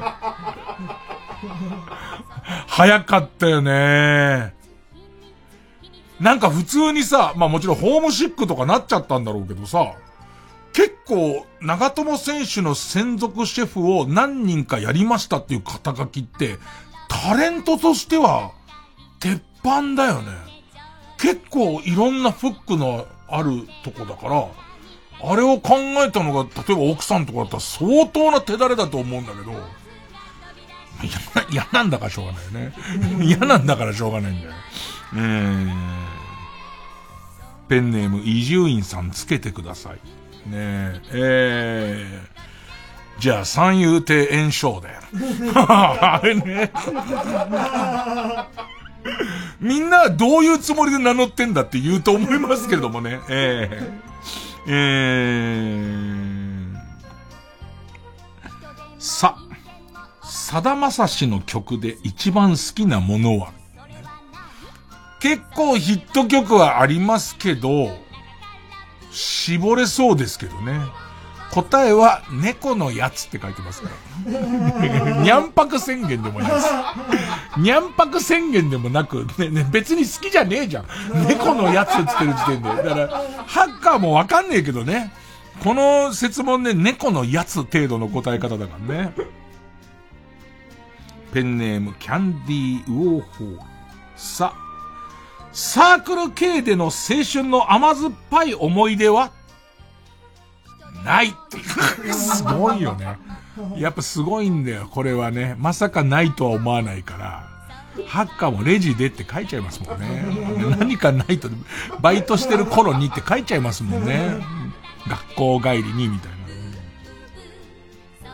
ペンネームスズムシ食べた。さ、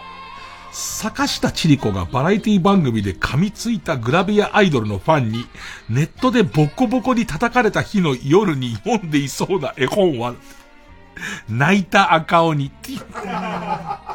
当たんじゃね ね。よかれと思ってね。チリちゃんも出城を作ってあげる。出城を作りつつ自分の出城を作るっていうことで、なんかその、あんた若い頃だけよそんなこと言えんのは、みたいなパスを出して、で困っちゃうみたいなやりとりで、自分的には自分の仕事もしたし、ね、お姉さん的にも合ってたと思うんだけど、もうそのファンにボッコボコされちゃってるから。泣いたや赤鬼をね。ちりちゃんの子供が何歳か知らないけど、読み聞かせて泣くっていう。お母さんは何鬼なの？なんつって。うん、ペンネームスズムシ食べた。さ、三軒茶屋の女はカラオケであいみょんばっか歌うって書いてある別よ。まあまあ、秘密の質問だからさ、いや、そうとは限んなくたっていいんだよね。お前が、お前がそれが出てきやすいんだったらそれでいいけどね。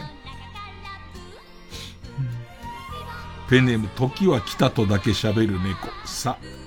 3年の夏の最後の試合、さよならパスボールの原因は？おちんちんを書いていたら、サインと勘違いされた。うーん。えー、ペンネームスズムシ食べた。さ、三遊亭円楽の嫌いなところは？ありますそんなの。ありますそう。一つも見当たりませんよね。強いて言えば、強いて言えばじゃねえよ。バカ野郎、本当に。ね、三遊亭円楽の嫌いなところは、答え。一生懸命座布団を運んでいるお父さんをバカにする。ええー、高音ちの子ね。弟子も呼び捨てにする。ね、弟子も、弟子もお父さんを呼び捨てにする。うん。もう、どの回行っても、ね、山田隆夫ネタ鉄板だからね。えー、ペンネーム、ミミズぐちゅぐちゅさ。砂漠で遭難した時、役立つものは何？意外なもんが役立つんでしょう、俺たちが知らないところだと。よく言うのは、なんかその砂漠は気温差があるから、ビニールシートみたいのについたこう水滴みたいの、夜急激に空気が冷えると、その水滴みたいなものが飲み水に変わるとか、そういうこととかが、まあ、あるとは聞きますよね。あなんか砂漠にいるガラガラヘビは、こういうものが実は苦手だからっていう、これを巻いておくといいみたい。で、答えが、ヘリです。すぐに帰れるから。ヘリがあれば。ね。その、だから、なんでそれって言うかもしれませんけど、じゃああなたは、そのビニールシートとヘリどっち欲しいですかって話なんですよ。ヘリなんですよ。ただやっぱりね、ハッカーも入れないんですよね。えー、なかなかヘリとはね。ペンネーム。デレスケ野郎。し、しくじり先生に講師で出る可能性の高い芸能人は誰かなあれも諸刃の剣だからね。そういう、まあ、諸刃の剣って言わないと、伊集院さん剣ですみたいな。はいはい。で、その、えっ、ー、と、えー、しくじり先生に講師で出る可能性の高い芸能人は、答え、鈴木奈々。うん、あー、出そうだね。できる子だしね。実は。実はできる子だし、ね、そういう意味では、えっ、ー、と、この時安心してたみたいなこととか、いろんなこといけそうだもんね。えー、ペンネーム豆腐小僧。し、シャウエッセンは？答え。キムチ鍋に入れても美味しいよう、だって。いや、だからさ、わかんない。よかった、今日笑ってもらえてよかったわ。俺も選んだ時すげえ面白かったんだけどってすげえあんだって。これはね、えー、っと、上野の喫茶店で、上野の喫茶店で選びましたね。ペンネーム説明書どっか行った。し、シシドカフカにされたいことは？ドラムスティックでケツを思いっきり叩かれたいこれはね、ハッカー分かっちゃうよね。それ以外あるかってなっちゃうから。ね、そらシシドカフカにドラムスティックでケツバチバチバチバチっつって、くれないだーっていう感じで、どこどこどこどこどこどこどこみたいな、ね、帰りたいですよね。ソフィーと双子の姉妹。し、しくじり先生のオファーを今現在断っているのは、これ難しいのは、断っているのは、香原智美と誰って書いてあるのね。だからさ、ロックとしてはダブルかけちゃった方がいいよね、実際はね。で、もう一人が、小林麻也って書いてある。まあ、リアルなとこですよね。すごいリアルなとこですよね。えー、北あかりの目覚め、し、将棋の駒に書いたらしっくりくる文字は、すご銃。すご銃はどうなんだ？すご銃を横に貼ると2回動けるっていう。すご銃っていうかすげえから、すげえから本来は歩は一歩しか動けないんで、桂馬とか、桂馬とスゴジュウの、だから、スゴジュウを上に乗せると次から、もう桂馬2回飛べっから、すげえトリッキーになるよね、すごい。だ、だけど動かすときに、スゴジュウ、SJ、SJ つって行かなきゃダメだよね。SJ、SJ 言っていかなきゃいけない。えー。ペンネーム闇の自負。し、昇降の最前列でしたら怒られそうなことは？宮中トレインのあれ。あれ始めてみんなやらねえっつお前一人変に動いてる人だから、あれやってみんながついてくんならそういう葬儀だよね。もうね、もうみんな集まってる人が。これどうですかね？ミミズぐちぐち。し、社会科の教員の特徴は自分を面白いと思ってるって書いてあるんだけど。俺ね、いや、これはだってさ、本質的に違ってる方がいいわけだよ。だって自分にしかわかんない。自分の思い込みをつけてる方がいいわけじゃん。ただ、俺結構思い当たる社会の先生が3人ぐらいいるんだけど、えー、ペンネーム、マイペース、ス、スマブラに参戦してほしいキャラクター。は、これもかなり限られてきますけど、最近でもまあ、かなり幅広くなって、今何まで入ってんの？俺見た時にこれすげえなと思ったのは、ゲームウォッチに出てきた、ピクトグラムみたいなやつとかも、一、入ってて、うわ、すげえなと思ったんだけど、答え、糸井重里。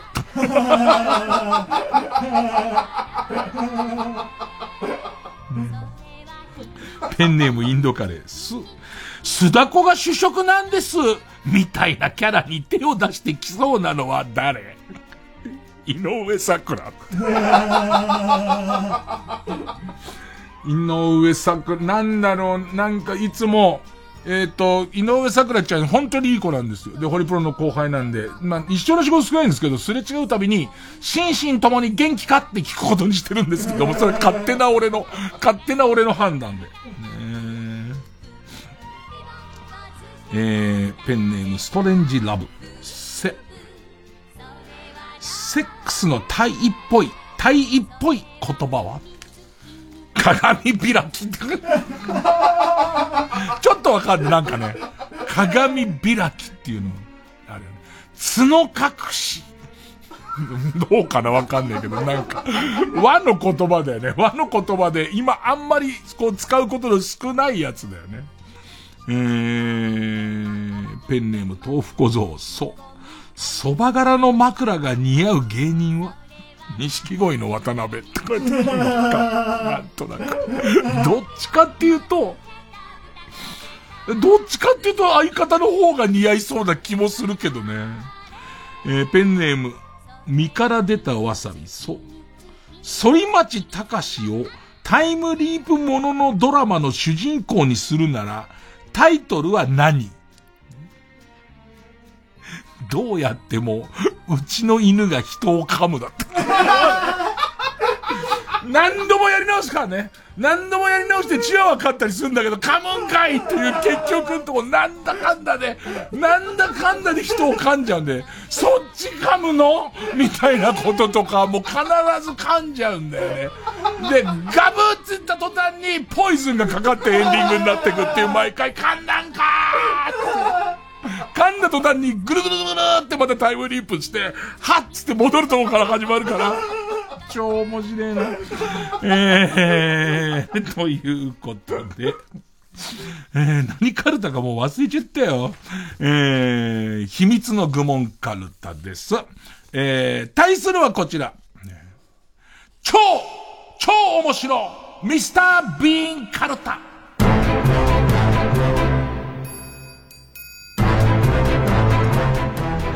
他行を読む前に、ちょっと小耳に挟もう、小耳にねじ込めに来たネタなんですけど、ペンネーム、おみつこうたろうさんから、えー、勝ち抜きカルタ合戦のミスター・ビーンカルタに投稿しようと思い、何かミスター・ビーンでいいネタないかなとウェブで検索していたところ、ミスター・ビーンのアニメ、ミスター・ビーン・ザ・アニメイテッドシリーズというものがあることを知り、さらにこのシリーズは2009年に PS2 でテレビゲーム化されていると知り驚きました。結構なんていうのカートゥーンみたいな感じ調べたら、確かにもうアニメ化されてて、で、ちゃんとまあ、ある程度失敗もしてるみたい。ねゲ、ゲームの話だから全然聞こえてこなかったからね。さあ、そんな中、他行です。ペンネーム豆腐小僧、た。誕生日にキャンドルに火をつけて祝おうとしていたら、隣にあったダイナマイトにうっかり火をつけてしまい、自宅を爆破してしまい、困り顔をするミスターやっぱりこのポイントはね、あの、ダイナマイトとうっかりですよね。あの、その、ダイナマイトとうっかりっていうのがね、なんかこう、いいワードなんですよね。ペンネーム、5分で五分五分、た、宝くじに当選し合流するも、当選番号の勘違いに気づき、慌てて逃げ出すミスター B。多分ね、1ドルとか捨ててんだと思うんです。まあ、ポンドなのかもしれませんけど、途中で。それを拾いに行くシーンとかありますよね。急に。急に、あの、えっ、ー、と、鼻かんじゃった1ポンド札を、やっぱりいるってなる感じとか、そういうのはちょっとわかりますね。宝くじもなんか僕の中ではビーンワードです。宝くじが当たるっていうのと、勘違いあたりはビーンワードですね。えー、ペンネームオーシャン。た。大正時代から代々継ぎ足しされたタレが有名な、うなぎ屋で修行していたら、そのタレを不注意で倒して全部こぼしてしまい、慌てて業務スーパーでタレを買ってきて入れたが、お店は今までと変わらず評判で、美味しそうに食べる客を見ながら、腑に落ちない顔のミスター・ビーン。業務スーパーがですね、あんまりビーンワードじゃないですね。えー、ペンネーム豆腐小僧、た、タバスコの瓶を振っても振ってもタバスコが出ない。もうミスター・ビーンな感じしますね。振っても振っても出ないんですよね。えー、出ないので、覗き込んでみたら、垂れてきたタバスコが目に入ってしまい、転げ回るミスター B。一番最初水平に覗きますよね、親って言ってね。でいてもう一回振るけど出ないんですよね。それで下から覗き上げて、あーってなるっていう。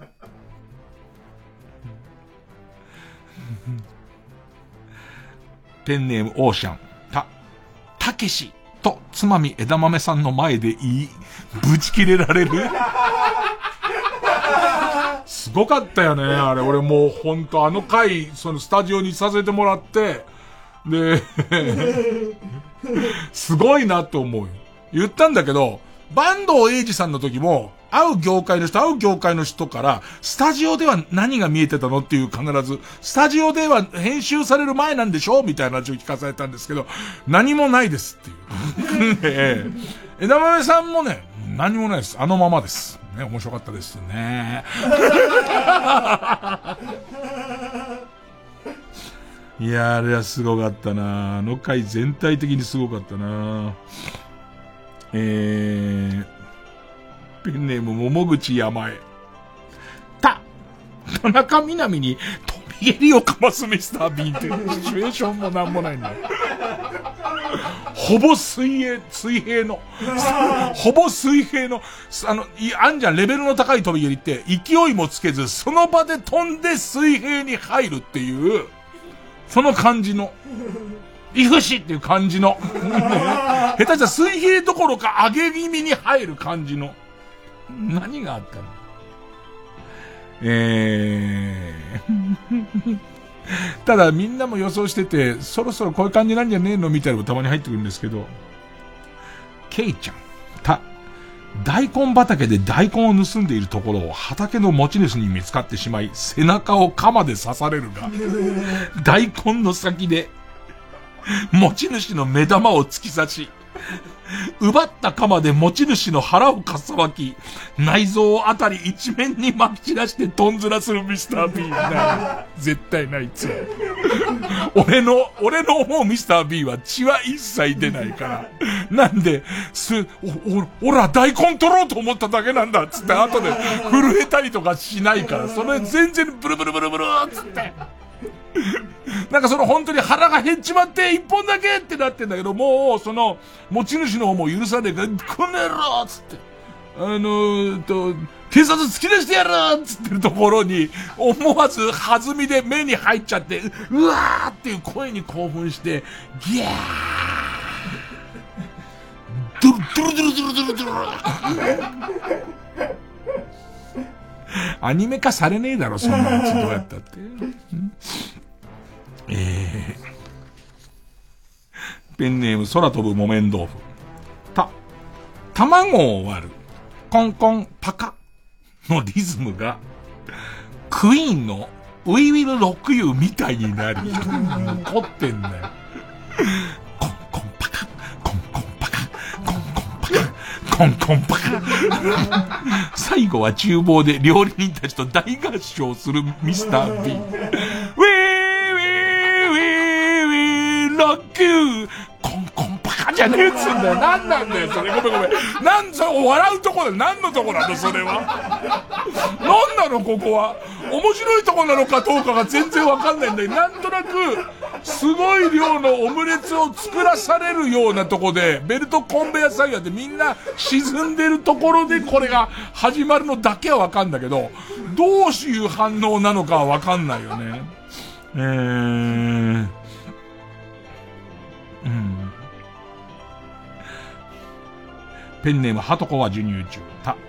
太鼓の達人で遊んでいたミスター・ビン。お調子に乗ってプレイ中。通りかかったご婦人のお尻をトントコトントコ叩いてしまい、大目だ。やっと戻ってきたよ。やっとミスター・ビーンに戻ってきた。俺たちの、俺たちの見たことはないんだけれども、ミスター・ビーンに戻ってきたよ。内臓出ちゃったり、クイーンで歌っちゃったりとかしてるから、もうさ、どっか行っちゃったんだと思って。ビーンがわかんなくなっちゃったんだって。うん。えー、ペンネームオーシャンチ。チョコ、チョコレートファウンテン。チョコレートファウンテンって、これどんな仕組みなんだろう？と顔を近づけて見ていたら、これすげえ違う人なのにな。大きなお尻のご婦人に ドンと押されて、顔面がチョコだらけになる P。大きなあのー、お尻のご婦人、俺のイメージなんだけど、もうもちろんお尻はすげえできるんだけど、メガネが、山里のしてるメガネの、ちょっと角度上がったみたいやつをしてるよね、絶対ね。出てたよね、ビーンにね。必ずなんか要所要所であのババア出てくると思うんだよね。ねペンネーム素直なもずく、血。血は争えないようで、ミスター・ビーンの娘、ビーンガールもいたずら大好きのトラブル体質。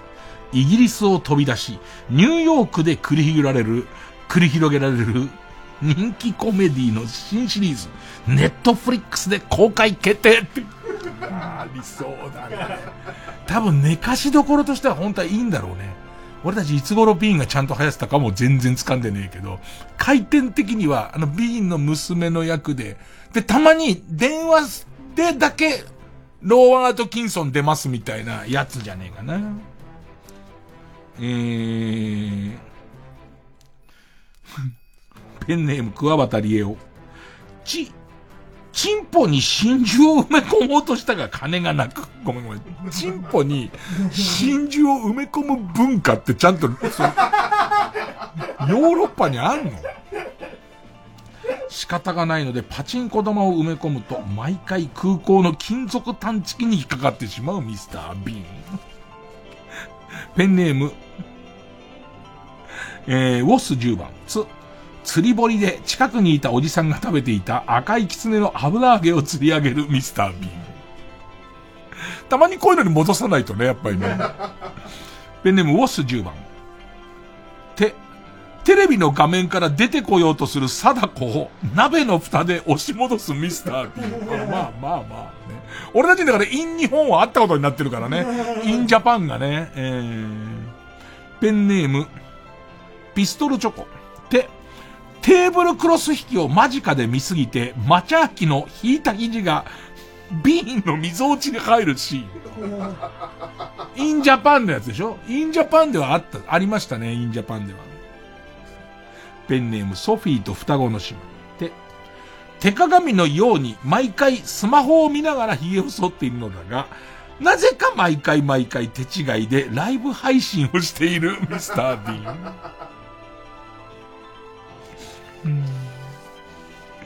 えー、ペンネーム、豆腐小僧。と、トルコアイス屋でアイスを食べようとしたら、アイスが伸びすぎて、店の外まで歩いて行き、無線飲食に間違えられてしまうミスター・ビーン。ペンネームピストルチョコ。と、ところてんをギンギンに勃起したチンポで押し出すミスター・ビーン。ごめんごめん、これ上野だよ、上野。上野の喫茶店で人待ちずっとしてて、じゃあ俺これ待つよ、つって。に、1時間半、2時間ぐらい待ってる時。えー、ラスト、ウォッス10番と、導火線に火のついた爆弾を発見した。もうこれ、これやっぱミスター・ビン。導火線に火のついた爆弾を発見したミスター・ビン。おしっこで火を消そうとするも、こんな時に限って全く尿意がない。慌てて自販機でミネラルウォーターを買って飲んでるうちに大爆発。ちょっとありがちの。ちょっといいよね。当たっちゃうのかな？当たって2本目迷って取ってゆっくり飲んで大爆発かな？俺が見たやつは多分そう。俺そろそろミスター・ビン解解禁してやろうと思って。見てやろうかと思って。今まで結構みんなパクっちゃってんじゃないの？ねえー、ということで、えー、判定いきますかね。えー、今週もリスナー投票で勝ち残るカルタを決めます。勝ったと思う方のカルタが秘密の愚問カルタなら、メールの件名に漢字で秘密。えー、超面白ミスタービーンカルタが勝ったと思ったら、メールの件名にカタカナでビーンと書いてください。で、メールの本文に住所、氏名、年齢、電話番号を書いて、これからかかる曲の間に送ってください。投票は1人1回で、抽選で3名様にバカ力カードをプレゼントします。メールアドレスは、baka.tbs.co.jp、baka ja.tbs.co.jp です。ほんじゃ曲、えー、G・ アルフィー、えー、ザ・セカンドライフ第2の選択。えー、受付開始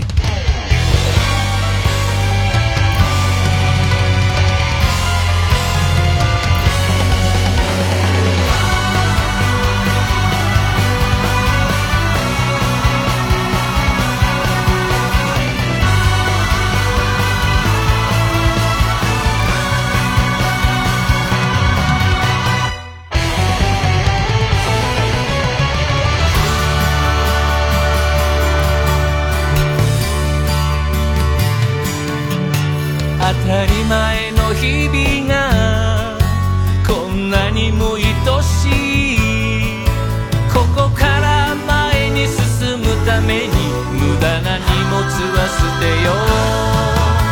夕映えの空の色。季節の花の匂い。そんなことにも気づかずに時間に追われていた。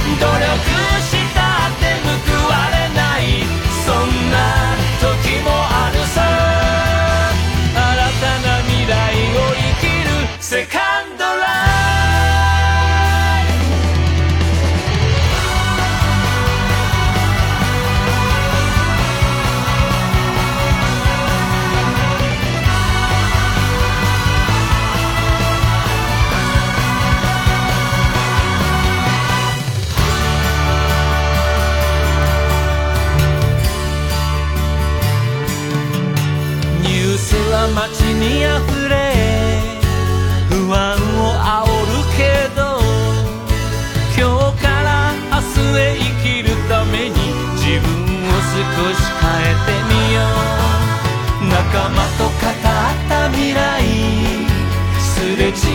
た恋人甘酸っぱい夢に浸ろう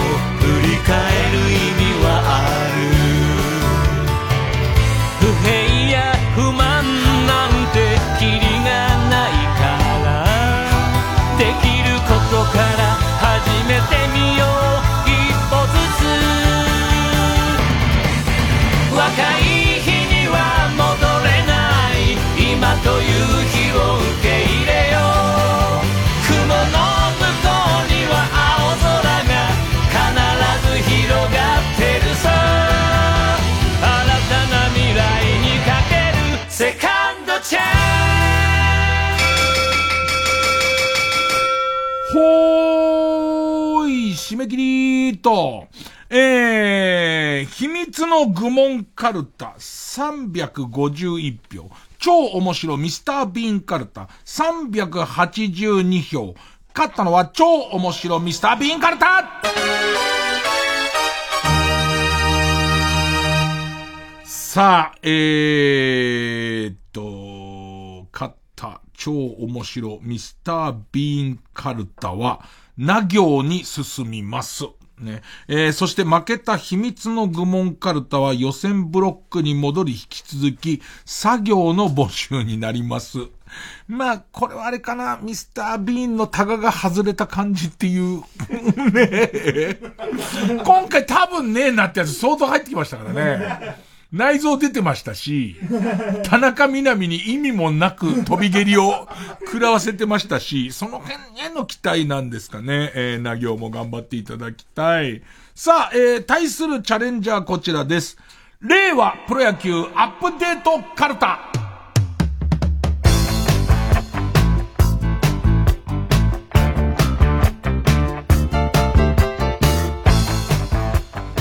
さあ、えー令和のプロ野球をより面白くするための新ルールやシステムを作ってみようということなんですけれども、えっとね、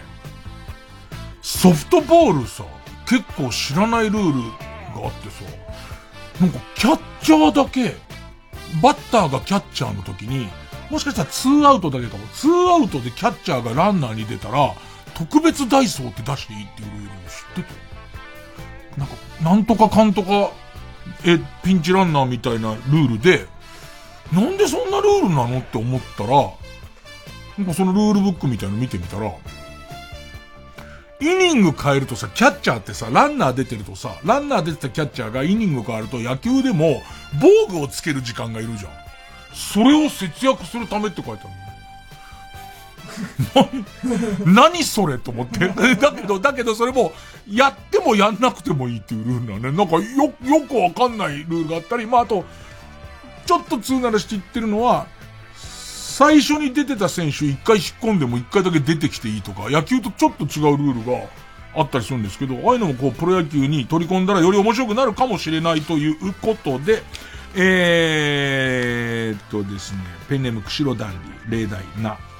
中身が誰だかわからないガチャピンに1試合につき1回だけ代打を頼めるっていう。全然普通の人のこともありますからね、それは。えー、ペンネームかばやき三太夫。野村萬斎が中に入っているとマスコットキャラクターのキレが違うね。なんか動きがすごいんだろうね。なんかめちゃめちゃね。うおーん、ウォン、ウォンとか泣きますからね、それもね。独特の狂言のやつですからね。えー、それから、ラジオネーム生ウニに、乳輪が黒い選手で集めたブラック乳輪図と、祈祷が黒い選手を集めたブラック祈祷図で試合をするときは、ユニフォームに穴を開けて、ちゃんと黒が確認できるようにしておく。なんかこういう選手しか入れないみたいなチームとか、俺あっても面白いと思うんだよね。なんかその芸人草野球は、割と、えーっと、事務所ごとに分かれてんだけど、一個だけ沖縄学園ってチームは、沖縄出身の芸人だけでできてるチームがあって、ちょっとそれはそれで、あのー面白いです。でなんかこっちは水島真司の世界で、な、すっげえ暑い日に強いとか設定出ればいいなと思うけど、普通に倒れそうになってる。ねえ。ー、ということで次回のカードです。えー超面白ミスタービーンカルタのな行対、令和プロ野球アップデートカルタな行の対決です。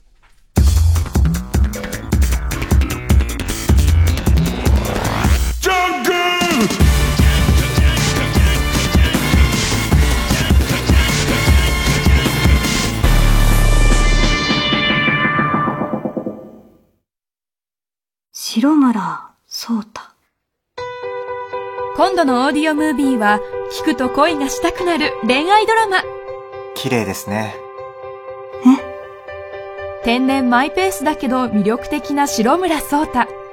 彼と出会う4人の女性は、次々になぜかじわきゅん。いらっしゃいませ。こんにちは。浅草に行かない？浅草？何そんなムキになって。主演、流星涼。4人のヒロインには尾崎由香平優奈富山恵里子剛力あやめ本編のロケーションは全て実在するもの。白村聡太に好かれたい by オーディオムービーポッドキャストや YouTube で無料配信中。私うないりさもどこかに出演しています。インスタもあるみたい。詳しくはオーディオムービーで検索。ここで中村修吾の「ナチュラル」をお聴きください。今日はなんだか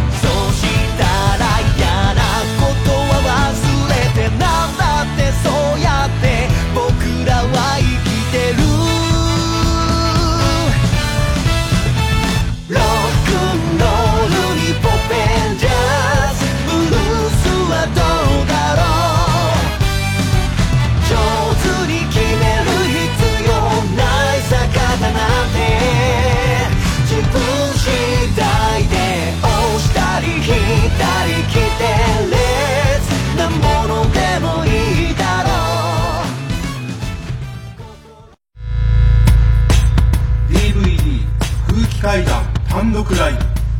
アンナ。気をつかない気をつけろ新入社め。急に役に戻る。配信チケット1万枚以上売り上げ大きな話題を呼んだあのライブを完全収録。わなになになになにわわなになにわなになにチャールズ・カーこんな近くにリスナーがいますか税込3850円で販売中詳しくは TBS ラジオのイベントページで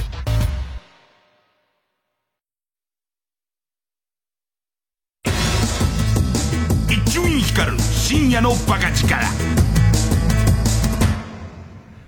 あのタコ聞こえたらもうおしまいコーナー.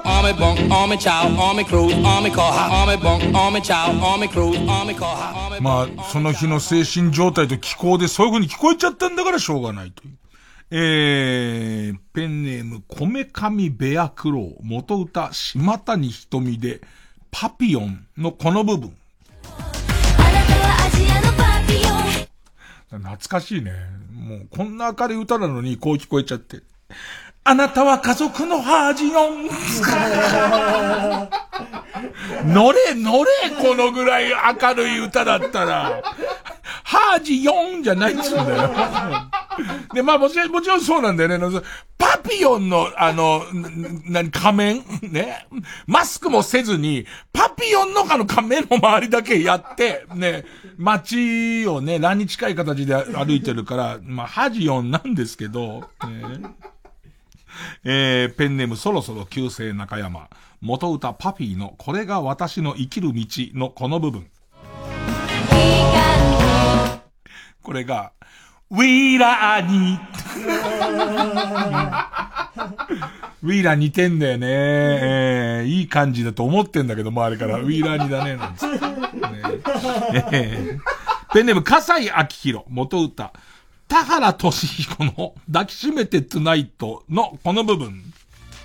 悩み事を隠すの案外下手だね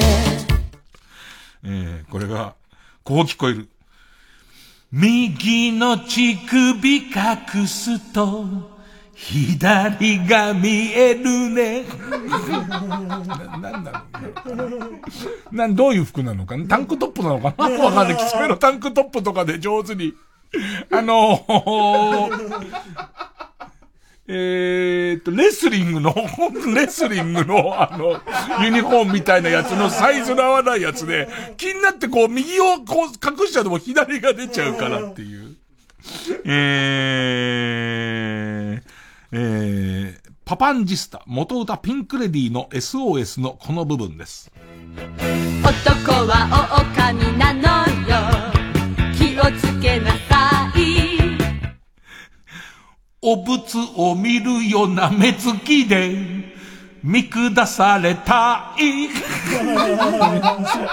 そうなの？そうなの？としか言えないわ、俺には。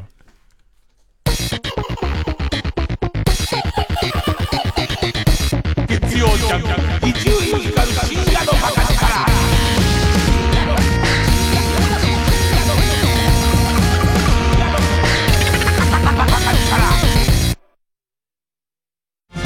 ー TBS ラジオ主催伊藤蘭コンサートツアー2021ビサイドユーファンファンキャンディーズ9月26日日曜日に日比谷野外大音楽堂にて特別公演10月28日木曜日29日金曜日は中野サンプラザで開催最新アルバム「ビサイドユーからの楽曲とともにキャンディーズソング満載のセットリストとファン垂涎の内容でお送りします。チケットは野音公演が全席指定1万2000円。野音スペシャルグッズ付き。中野公演は全席指定9900円。詳しくは TBS ラジオイベントページをご覧ください。905FM954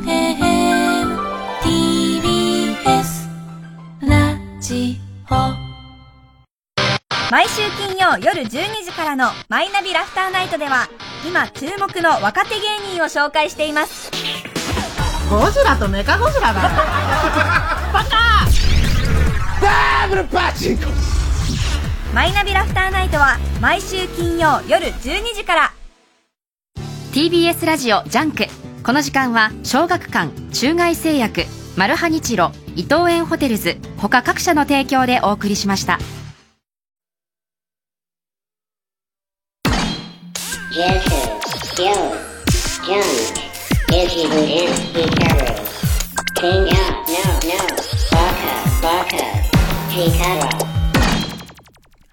なんかさ、その、オリンピックとかも4年ごと、で、今回5年とかだからさ、こう、いろんなことが進化してくじゃん。でいて、SNS とかもすげえ個人個人が発信するようになってっからさ、こう今まで出てこないようなことも結構出てくんなと思ったのは、一つはあの、マッチングアプリの Tinder を、選手村の近くでやると、こう、お知り合いになれるみたいな。でいて、今回それバブル方式だから、そうならないだろうけど、あれ、全然、毎年と同じ感じに解放されてたら、い、いろんな国際交流が起きていったのかね。ってのが一つと、あとはこう、選手の思ってることとかが結構伝わるから、なんか選手村の中が、あの、スポンサーの関係で、ミネラルウォーターがイロハスなんだって。で、そしたら、その、イロハス初めて、その見た外国の人たちが、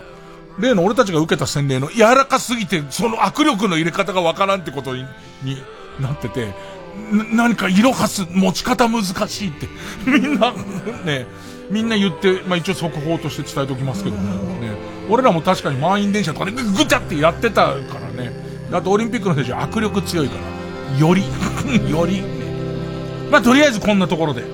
寝ます。毎週日曜朝7時に開門するラジオベースボールパーク。日本生命プレゼンツ石橋貴明のゲートセブン。石橋貴明さんが野球の魅力をディープに紹介しています。なんで日曜の朝7時にこんな深いスパイクの話とかグローブの話でこんなソールが何とかとかグラブの入り口が何とかって大丈夫なのかしら。ちょっと喋ってて不安になったんだけど。